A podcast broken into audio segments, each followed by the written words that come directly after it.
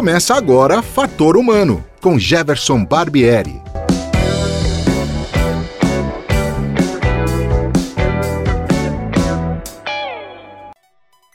Olá, hoje é 17 de julho de 2020 e o Fator Humano está no ar. O meu entrevistado de hoje é pesquisador do Centro de Pesquisas Meteorológicas e Climáticas Aplicadas à Agricultura, o CEPAGRE da Unicamp. O trabalho desenvolvido por esse órgão é fundamental para a tomada de decisões numa área tão estratégica para o país, a agricultura. Ele fala ainda sobre as mudanças climáticas, sobre os efeitos da pandemia sobre a formação de novos recursos humanos e a importância da divulgação científica. Seja bem-vindo, Jurandir Zulo Júnior.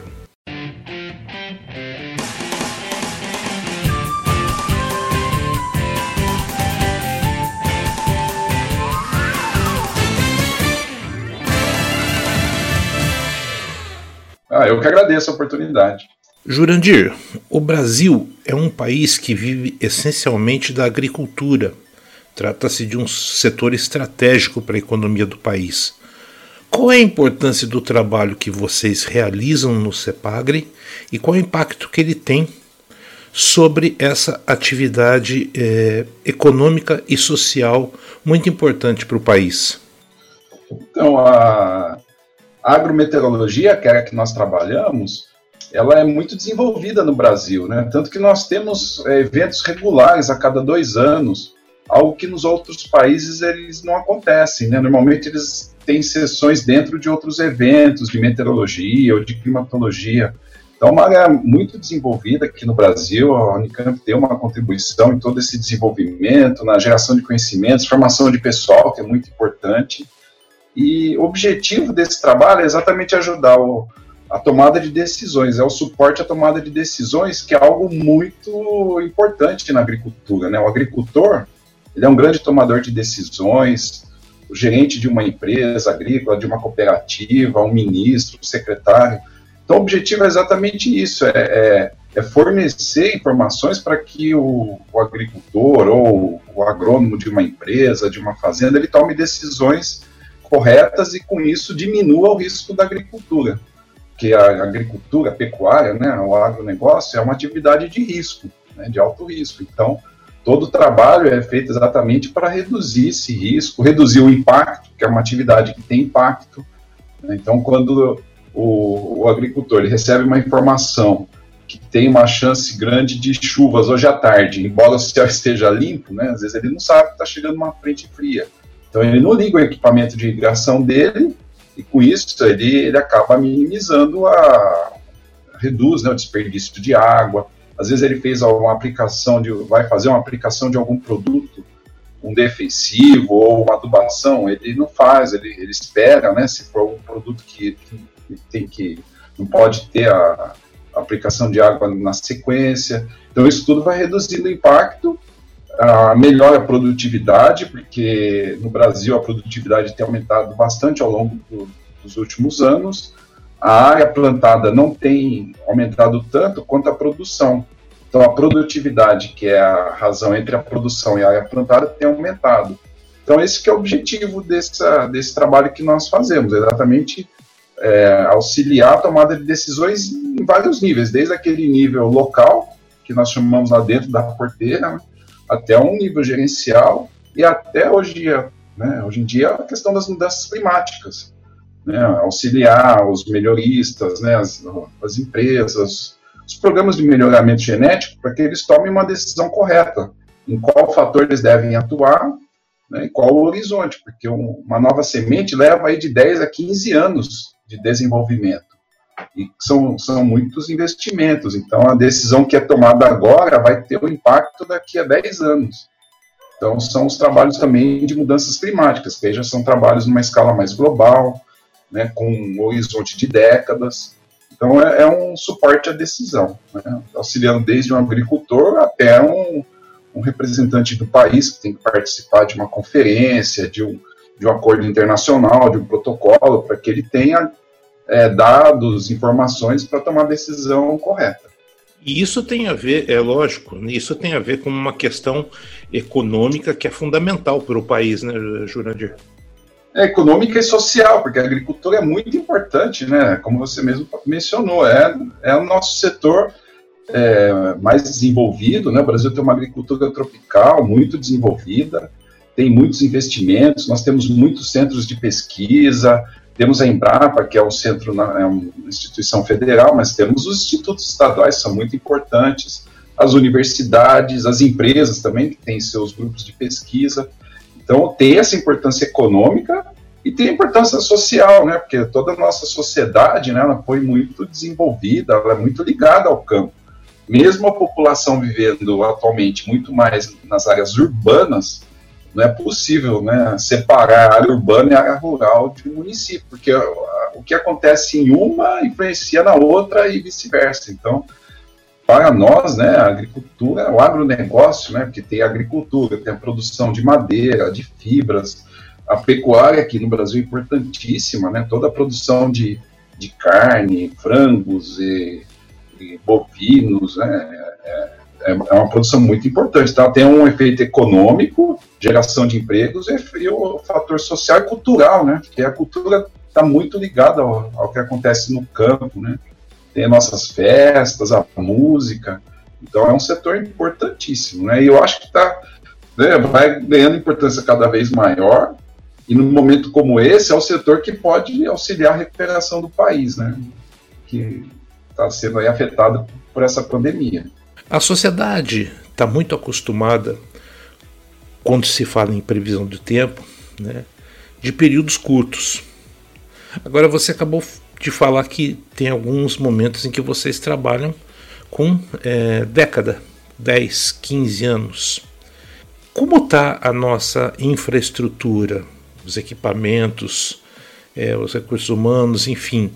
É, nós estamos bem preparados para fazer esse tipo de trabalho no Brasil? É, esse é sempre um grande desafio, né? Porque os, os centros de meteorologia e climatologia, de previsão de tempo e clima, normalmente eles necessitam de supercomputadores. É sempre um desafio a manutenção desses equipamentos, aquisição de novos. Né? Então, há pouco tempo, nós tínhamos uma informação que o INPE estava reduzindo o horizonte de previsão que eles deixavam à disposição do público, porque o computador já estava entrando numa fase, né, já estava sendo utilizado há muito tempo, então é um equipamento que fica obsoleto muito rapidamente, né? Então esse é um desafio, é ter esse tipo de equipamento, as pessoas que operam, né, mantê-lo funcionando. Então, quando um, um supercomputador é comprado, o centro que possui supercomputador já começa a correr atrás do recurso para o próximo, porque infelizmente esses equipamentos eles, eles é, ficam obsoletos rapidamente. Né? Esse é um desafio. Outro é a aquisição de dados por satélite.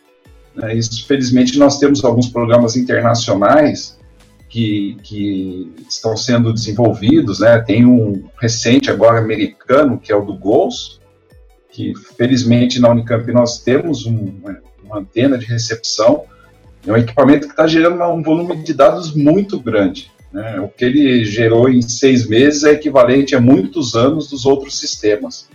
Né? Ele tem coleta de dados de raios, tem coleta de dados em vários canais, em várias bandas, então, felizmente, esse é o tipo de informação que nós é, temos acesso hoje em dia, um acesso muito maior do que nós tínhamos alguns anos atrás. Infelizmente, no Brasil, nós só tínhamos duas antenas, a da Unicamp e a de Santa Catarina.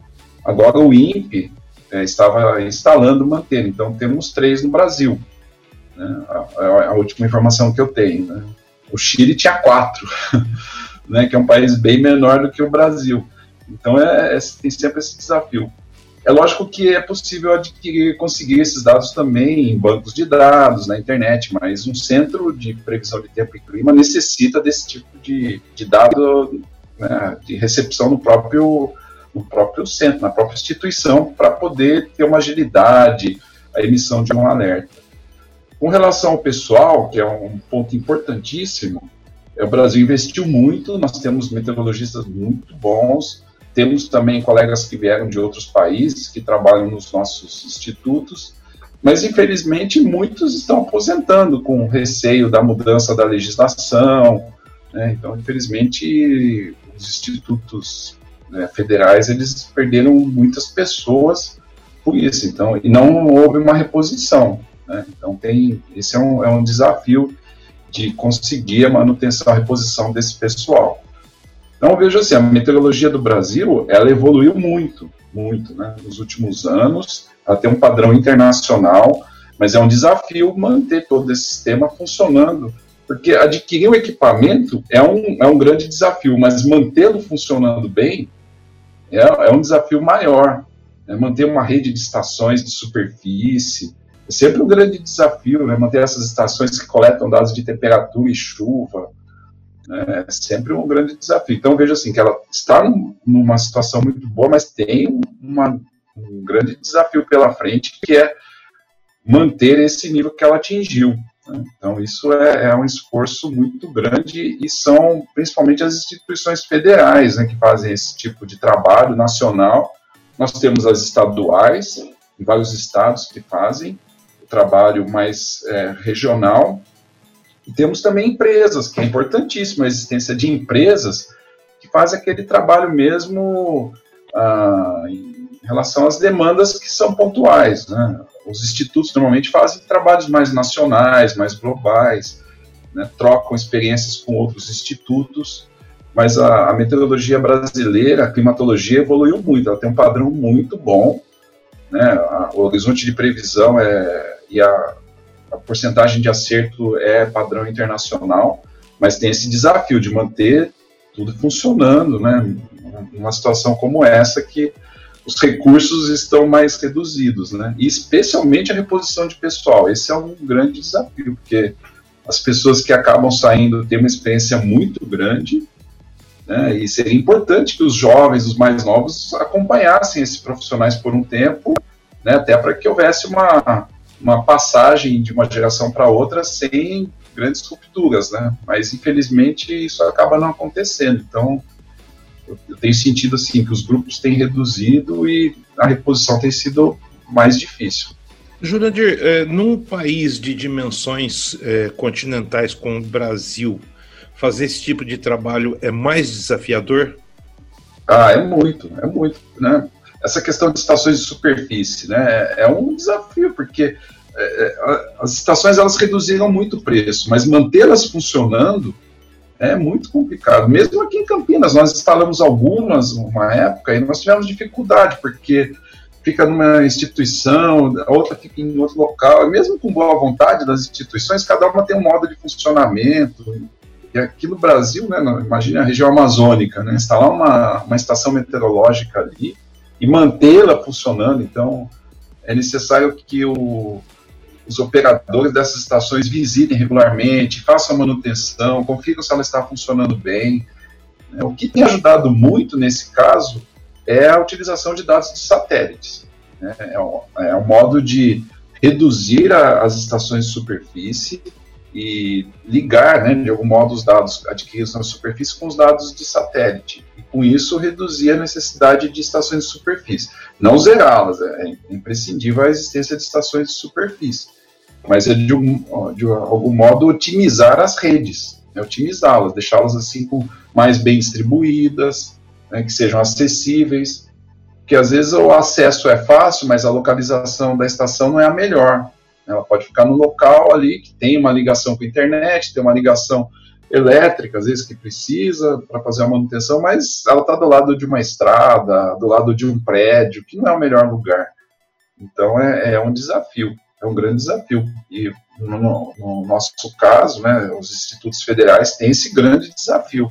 Por isso que os institutos estaduais são importantes, porque eles acabam fazendo esse trabalho mais regional, né, e, e as parcerias com empresas também mas especialmente a utilização de dados de satélites. É essa que é a grande alternativa, por isso que nós na Unicamp temos sempre procurado né, formar pessoal, pós-graduação, em graduação, né, adquirir esses equipamentos que são muito caros, são muito difíceis, mas nós temos é, enfatizado muito esse, muito esse tipo de trabalho pela dificuldade de, de manutenção de estações de superfície. Né, por isso que é a grande alternativa, é utilizar o satélite.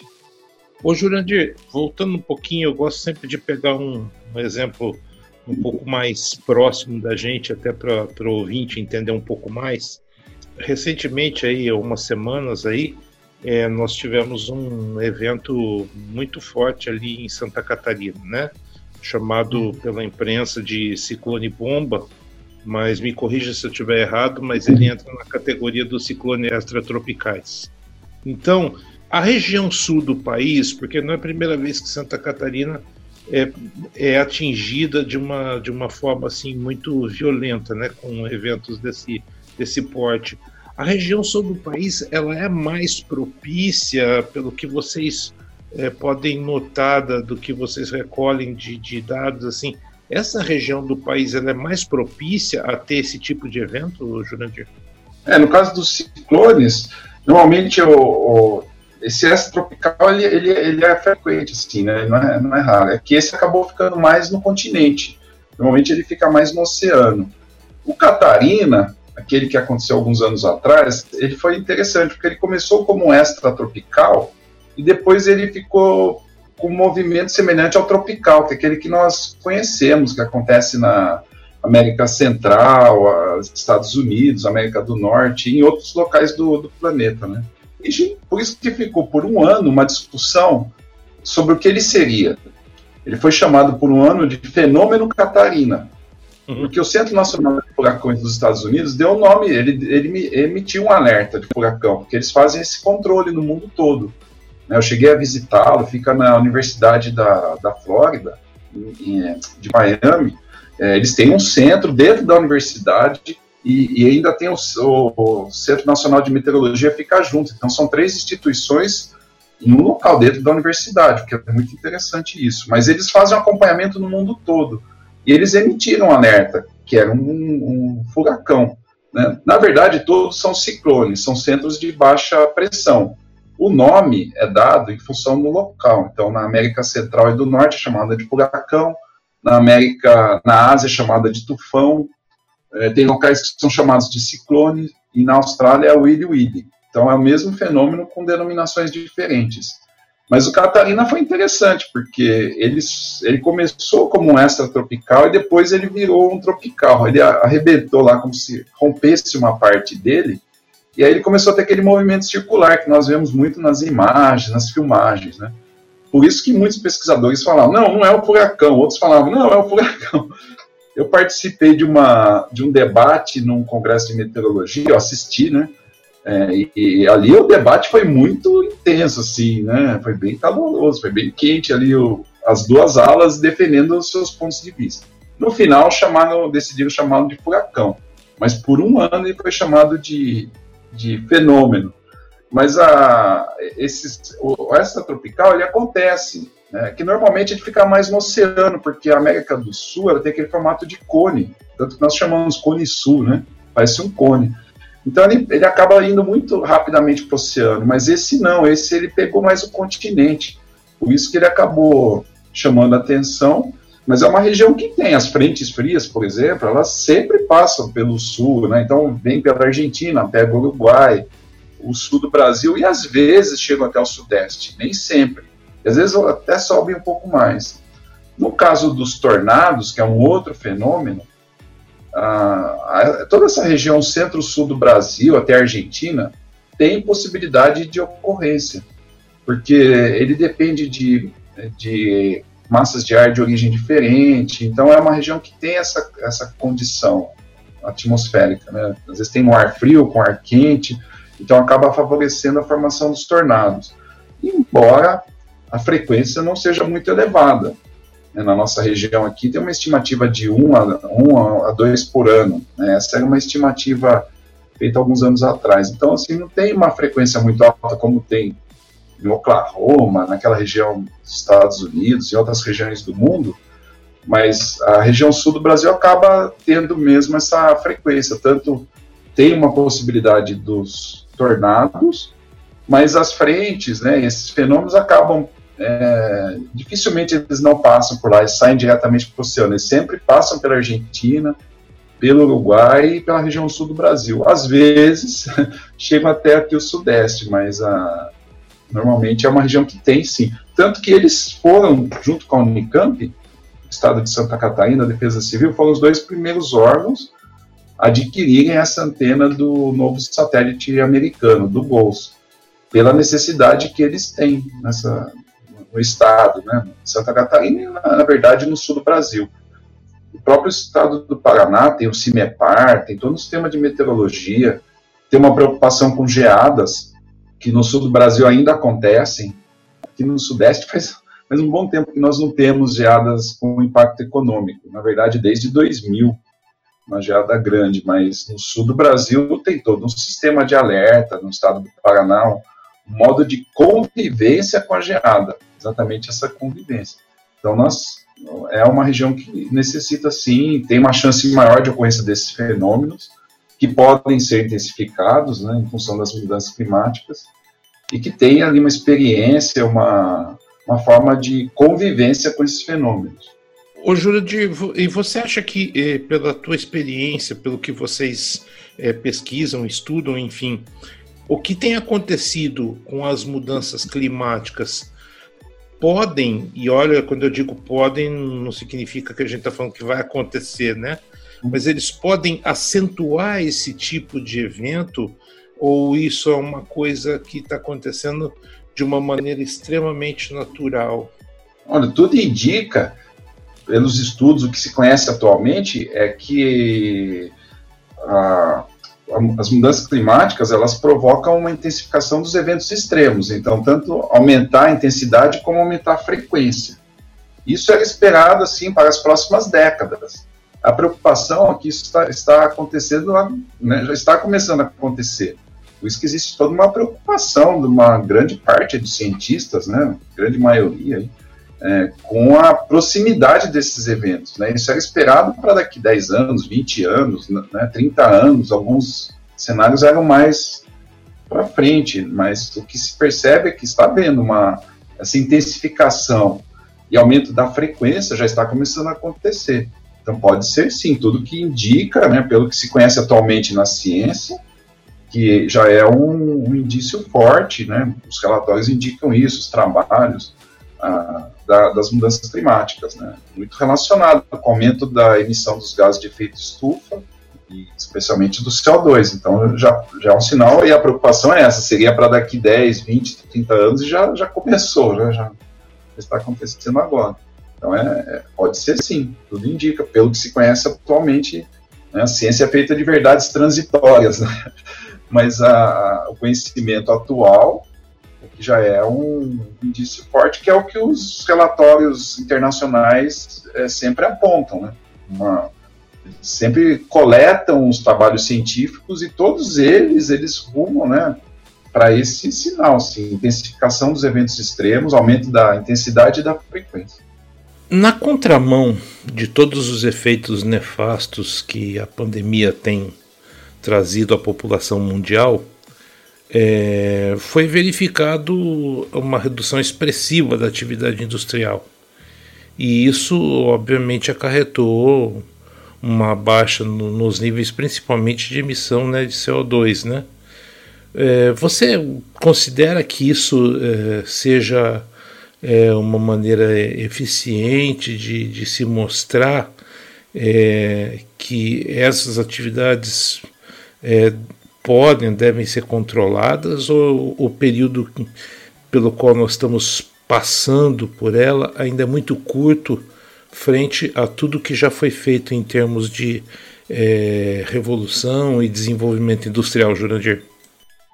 É, o que tem é, sido mostrado é a redução da poluição. Então, isso tem alguns trabalhos mostrando, especialmente as cidades é, maiores, né? Tem várias imagens de satélite mostrando isso. Então, uma redução da, da poluição. No caso do clima, do tempo, aí já não é um período muito longo, como você mesmo mencionou, né? É, nós necessitamos de um período maior. Mas essa mudança, assim, de emissão de poluição, de poluentes, né? Isso, isso já, já vi alguns trabalhos, sim, mostram muito bem isso, né? É lógico que com a retomada das atividades, né, vai, vai, deve voltar ao que era antes, o próximo, né? Especialmente nas grandes cidades. Agora, para o tempo, para o clima, isso já tem que ser, já, já é um, um período maior, né? Por isso que, que tem toda uma discussão para que a redução da emissão de a descarbonização, né, a redução da emissão do CO2 é algo que tem que ser duradouro, né, exatamente para mitigar toda essa emissão que acontece há várias décadas, né. Então eu vejo assim que é mais é uma melhoria local, mas global ainda não. Né? Para isso nós necessitamos realmente de mudanças de comportamento, de, de uma economia com uma quantidade menor de emissão de carbono, né? A descarbonização que muitos estudiosos citam, né? Então tem que reduzir todo o processo. Na agricultura tem, né? Programas procurando fazer isso, na agricultura de baixo carbono, programa ABC. Então tem, tem tentativa, sim, de que isso seja duradouro. O que está acontecendo agora, que foi uma redução, né? Especialmente nas cidades, pelo pela redução da utilização dos carros, né, que são grandes poluidores, né, é, que isso seja duradouro, né, mas isso acaba tem que ser mesmo uma política, né, uma tomada de decisões né, a longo prazo, o que não é simples, né, porque normalmente a, a, os políticos eles estão muito mais preocupados com o horizonte deles, é aquele horizonte de quatro anos, de oito anos, né, o horizonte do o ciclo eleitoral, não é o horizonte de décadas, né? E mesmo a sociedade, né? Então não é só, às vezes é, são mencionados, criticados só os políticos, mas a sociedade também, né? Ela está tomando decisões que terão impacto para as próximas gerações, né? Então é, não é simples, né? Isso é um desafio é, para a nossa sociedade.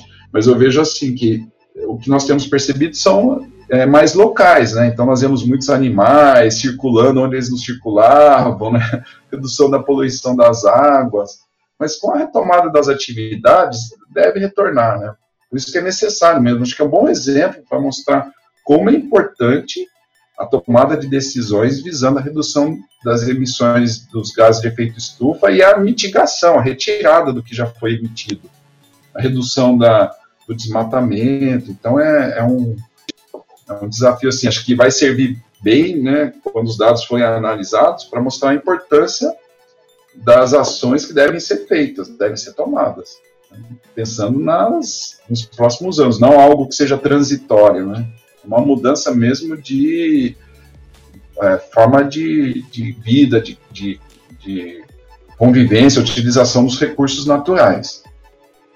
Agora, eu queria te fazer uma pergunta mais de cunho pessoal.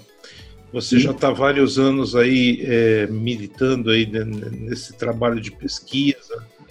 O quanto que isso, esse todo esse conhecimento acumulado, modificou o ser humano, Jurandir, o, o olhar dele perante a, a, a, a, vida em si?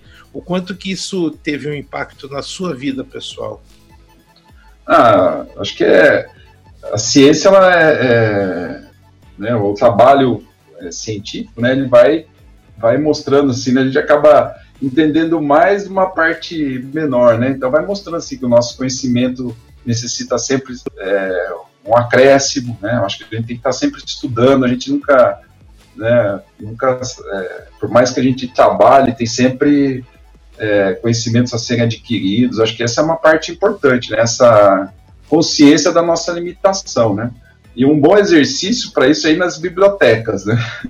a gente acha que sabe muito, a gente entra numa biblioteca e vê aquela quantidade de livros e de teses, né?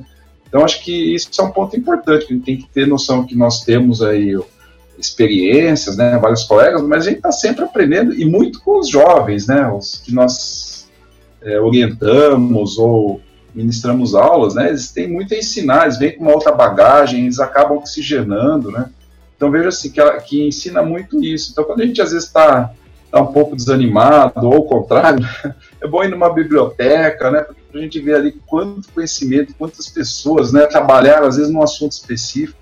Então vejo assim essa a consciência da nossa limitação, né, da, do que a gente pode contribuir. É muito normal, né, no doutorado, o aluno que entra no doutorado, ele, nós brincamos, ele quer ganhar o prêmio Nobel, né?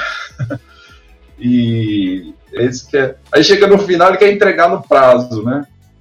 Então sempre coloco isso para os alunos, né? Acho que a importância da gente é, contribuir e tentar melhorar. Se a gente conseguir melhorar sempre o local onde nós passamos, né? Então, uma aula bem dada, né, um, uma, um parecer que é bem feito, isso tudo vai ajudando a construir a ciência, né? Eu acho que toda contribuição é relevante, né? Tem um exemplo clássico da, nessa área de mudanças climáticas, que é dos, da, dos dados de é, emissão de CO2 que eram coletados por um professor no Havaí. Né? Então era um dado assim que ele, até o professor Brito da FAPESP, da Unicamp, comentava muito, que ele imaginava a dificuldade que esse pesquisador é, tinha para conseguir recursos para coletar um dado que, a princípio, na época que ele começou a coletar, ele é falecido, né? Mas ele coletou assim por décadas. É, ninguém via a importância, assim, a aplicação. Era um trabalho se diz, né, da um trabalho básico, né, ciência pura que se diz, né. Algumas pessoas usam esse termo, né. É, mas ele foi coletando e é um dado hoje em dia importantíssimo. Né? Então, eu vejo assim que a gente tem que fazer, sempre que for possível, fazer bem feito, porque às vezes não tem uma aplicação nesse momento, né, mas ele vai ter uma aplicação ali em algum momento, né, estimulando algum outro trabalho. Então veja assim que a ciência, eu acho que ela ensina muito essa questão da limitação, no nosso caso, né, de trabalhar em conjunto.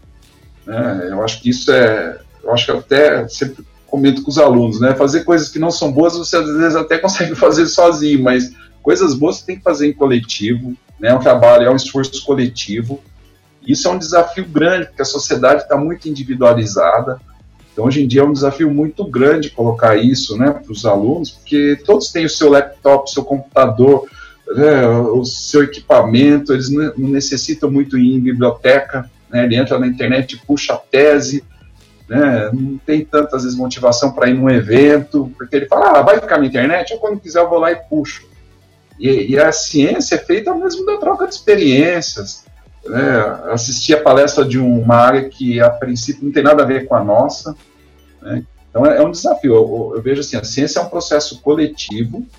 Então, isso me ensinou muito, né? porque nós fomos todos educados a trabalhos individuais. Então, nós tínhamos a nossa prova, o nosso material. Hoje também as pessoas têm.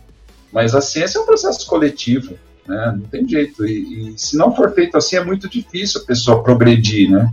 Então, esse é, é algo que me ensinou muito, assim, né? Procurar trabalhar de forma coletiva, efetivamente, porque às vezes algumas pessoas falam, ah, eu trabalho em grupo, mas não trabalha, né? Então, eu já coordenei projetos temáticos onde tinha esse desafio. Exatamente as pessoas conversarem, terem o interesse, a humildade de ouvir, entender como que é a área do outro colega. Então, isso é, é é uma parte importante pessoal. E a nossa limitação, né? Então acho que gente tem que procurar fazer tudo que tá, está fazendo, por menor que nós podemos achar que é naquele momento, mas fazer, mas fazer bem feito, né? Então, uma reunião com alunos, são três, quatro alunos, né? A gente tem que fazer bem feito, porque a gente está construindo a ciência, né? Está formando uma pessoa que depois vai formar outras, né? Então, esse é um dos grandes desafios. E, e, e assim, a, é, nós temos um horizonte limitado, né, um tempo de trabalho limitado, então são 30 anos, 35, né, procurar também ajudar os novos, né, que eles saiam de onde nós chegamos. Né, nós vamos chegar até um ponto, depois ele tem que passar o bastão, então veja, vocês têm que partir de onde nós estamos ou mais para frente, né. Então, comento muito isso com eles. Eu procuro dar cursos na pós que eu não tive.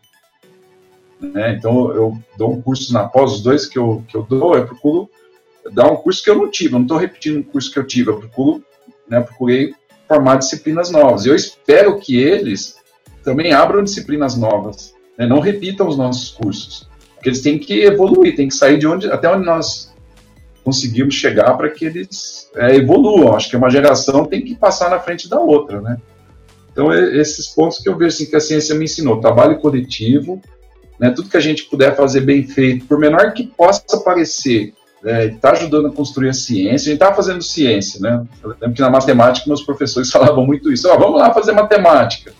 Aí é interessante essa sala de professor de matemática. Normalmente tem uma lousa, hoje é um quadro branco, e o pessoal fica ali na lousa trabalhando, né? Então a gente tem que entender que a gente está sempre fazendo ciência. Quando a gente vai assistir uma aula, ou vai fazer um parecer, porque ficou muito assim, né? É, cientista é aquele que publica muitos artigos em revista de um certo nível. Mas eu vejo assim, a ciência não, ciência é tudo, é quando a gente vai dar uma aula, quando. Né, então eu procuro assim, atender todos os tipos de pedidos para entrevista, para palestra para alunos de faculdade ou crianças. Eu já fui em escola de ensino fundamental, porque eu vejo assim, em todo momento nós estamos fazendo ciência. Né? Lógico que para nossa carreira, o que vai contar é se eu conseguir publicar um artigo numa determinada revista. Né? Isso vai contar para uma progressão, para conseguir um financiamento.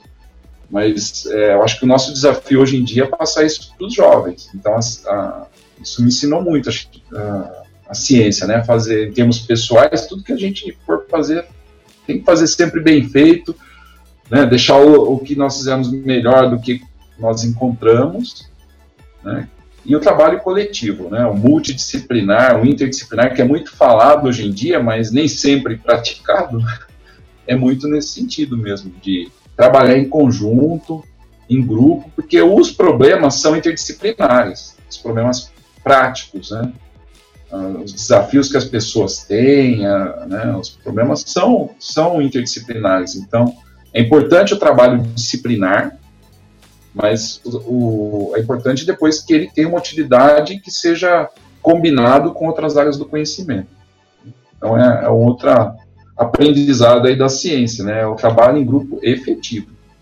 Muito bem, Jurandir. Nossa, olha, foi uma aula. Eu te agradeço muito porque isso também bate muito com o que eu penso a respeito de ciência e eu acho isso fantástico, né? Então, eu queria te agradecer muito por você ter cedido esse seu tempo para a gente Nossa, ter esse papo, porque não é a primeira vez que a gente conversa, não é a primeira vez que a gente grava junto, mas como você disse, sempre tem coisas novas, né? Então, você sempre acrescenta alguma informação àquilo que a gente conversa. Muito obrigado, viu, Jurandir? Eu que agradeço a oportunidade e espero que não seja a última, né? Que a gente continue conversando, porque. Não, com certeza não será a última. Fazendo ciência. Essa conversa a gente, né? Tanto você que está entrevistando como eu, vejo assim, a gente está fazendo ciência, assim, está ajudando, né? Construindo, né? Cada momento eu vejo assim que é, é, é tem várias é, ações né, que devem ser feitas. Então, assistir uma palestra, dar uma entrevista, conversar, na verdade, nós conversamos aqui, né, eu acho que tudo vai construindo conhecimento, né, vai ajudando a construir. É lógico que o que acaba sendo materializado normalmente é um artigo, é um livro, né, uma descoberta, mas eu vejo assim que tudo faz parte, todas essas ações fazem parte do trabalho científico. Né? E a divulgação científica é importantíssima. Né? Esse trabalho que você faz, que outras pessoas fazem, é importantíssimo. Né? A gente está vendo aí como é importante a ciência né, no dia a dia, né? Está todo mundo sentindo agora como é importante esse conhecimento, todo mundo torcendo aí para os cientistas da biologia descobrirem a vacina, o remédio, né? É. Né, esse remédio pode sair lá do campo, pode ser uma, uma planta, né? Então é importante a agricultura. Né? Vejo que às vezes é importante alguém que fez um trabalho lá há 30 anos, desenvolver um medicamento. E a divulgação científica é imprescindível. Por isso que eu sempre coloco alguém, pesquisador, algum pesquisador de divulgação científica nos trabalhos que eu, nos projetos que eu participo. Né? Eu sempre tento colocar, porque e tem que participar como pesquisador do início ao fim. Né? Então esse trabalho de divulgação que você faz e que outros colegas aí é importantíssimo. Né? Sem isso, a sociedade acaba não entendendo a importância, né? as pessoas acabam não entendendo como é a, quais são os nossos limites, né? nós temos limites, né? é um trabalho humano, tem limites, né? por mais que seja desenvolvido, a gente tem que estar sempre empurrando a barreira para frente, né? o limite para frente. Então, então, agradeço muito a oportunidade, porque é um trabalho, né? essa conversa aqui é muito importante. Ok, vocês ficaram hoje então com mais uma edição do Fator Humano. Hoje eu conversei com o Jurandir Zulo Júnior, ele que é pesquisador do CEPAGRE da Unicamp. Vocês puderam acompanhar aí essa entrevista fantástica, né? E que acaba colaborando muito mais com uh, o nosso conhecimento e a nossa atenção para determinadas é, atitudes e, e ações que a gente tem que promover né, na sociedade. É isso. A semana que vem a gente volta com mais uma outra entrevista interessante. Eu agradeço muito a audiência de todos vocês. Um abraço e até lá. Fator Humano volta numa próxima oportunidade. Até lá!